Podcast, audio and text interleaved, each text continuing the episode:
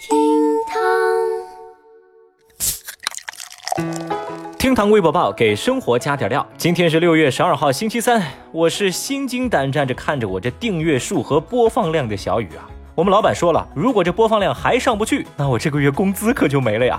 各位听众老爷们，赶紧订阅转发走一波，在这儿啊，我谢过您嘞，谢谢你了，我给你下跪了。来看今日份厅堂微博报啦，微博一百一十三万人关注，一周不用智能手机奖一千美元。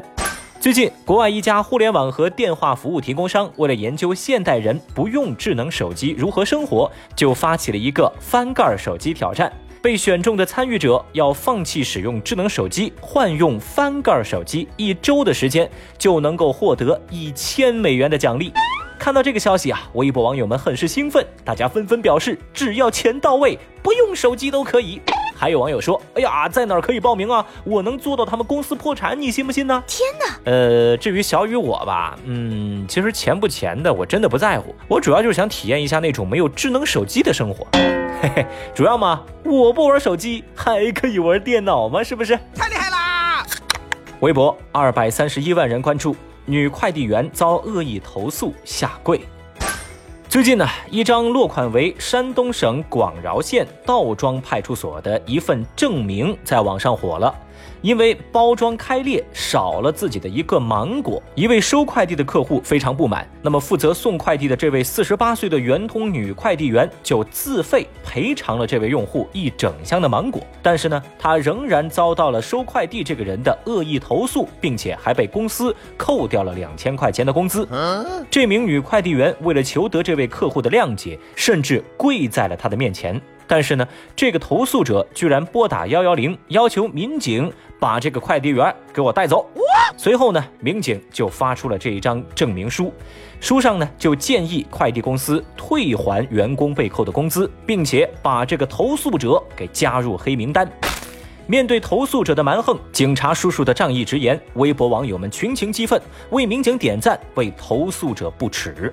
有人就认为啊，民警说的没毛病，不必摒弃尊严来跪求原谅。太棒了！还有网友说，这份证明让人感到温暖。而反观投诉者，他难道不怕折寿吗？哼！小雨我呀，从来都是支持消费者正当维权的。但不得不说，这位投诉者做的确实有点过分了啊！生活不易，咱都是出来工作讨生活的，何必这么得理不饶人呢？我劝你善良啊！啊，从未见过有如此厚颜无耻之人。哦。微博两百零一万人关注，老师有纹身被家长联名辞退。最近有一名街舞老师因为身上有纹身就被家长联名辞退的事件登上了微博热搜。据网友爆料说，有一位孩子的家长曾经主动找到过这位舞蹈老师，这家长认为啊，老师你这个微信头像不好，会对孩子们造成不良的影响啊，你把你的头像给我换了。后来这个老师呢就真把头像给换了。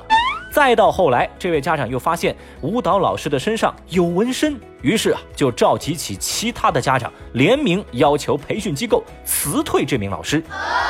当消息登上微博热搜，网友们也因此吵了起来。有人认为对纹身和纹身者不应该抱有偏见，也有人认为老师身上纹身对学生绝对会有影响。一时之间，这双方谁也说服不了谁。那么正在听节目的您，又是怎么看待这件事情呢？反正小雨，我觉得啊，有些网友争论的方向，我觉得有点偏。这位家长是什么脑回路？我真的无法理解。如果说纹身就等于坏人，那我反问你一句：那打牌就等于赌徒喽？神经病啊！什么玩意儿？正在听节目的您是怎么看待这件事情的？节目下方评论区一块来聊聊吧。微博一百九十二万人关注，男子用牛油果抢银行。当地时间十号，以色列一名抢劫银行的匪徒是被警方给抓获。此前啊，这名劫匪是手持牛油果抢劫了两家以色列银行，并且抢走了接近八千美元。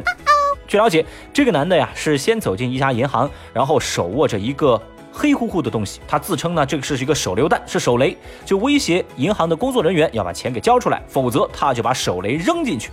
由此成功抢走了四千多美元，在五天之后呢，他又如法炮制，再一次抢了银行，这回又入账三千多美元。警方介入调查之后，其实发现呢，这个所谓的手雷实际上啊，就是一个被涂成黑色的牛油果。最终啊，现在男子已经被警方抓获了。不少网友啊，对这事儿是啧啧称奇。有人就说，呃，这个外国男人是艺高人胆大吗？还有网友表示，建议啊，他下次就拿个榴莲好不好？那个才是生化武器嘛。小雨，我就很好奇，哎，你说这劫匪他在抢劫的时候，他不会笑场吗？啊，拿着一个牛油果说这是手榴弹。不过话说回来，这牛油果好像是今年的 C 位水果啊。你看，微博热搜上大家在讨论牛油果穿搭。哦哟，这国外呀，人家都用牛油果伪装成手雷了，嚯，真是厉害呀！好了，以上就是今日份的厅堂微博报。如果您觉得这节目还不错的话，欢迎您点击订阅或者转发。在此谢谢您嘞，明天我们再见，拜拜。本节目由喜马拉雅 FM 独家播出。